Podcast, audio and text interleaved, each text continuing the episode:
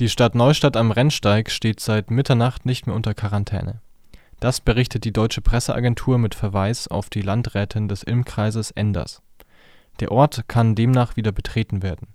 In Neustadt am Rennsteig war ab dem 22. März die Quarantäne verhängt worden, nachdem mehr als die Hälfte aller Corona-Fälle des Ilm-Kreises von dort gemeldet wurden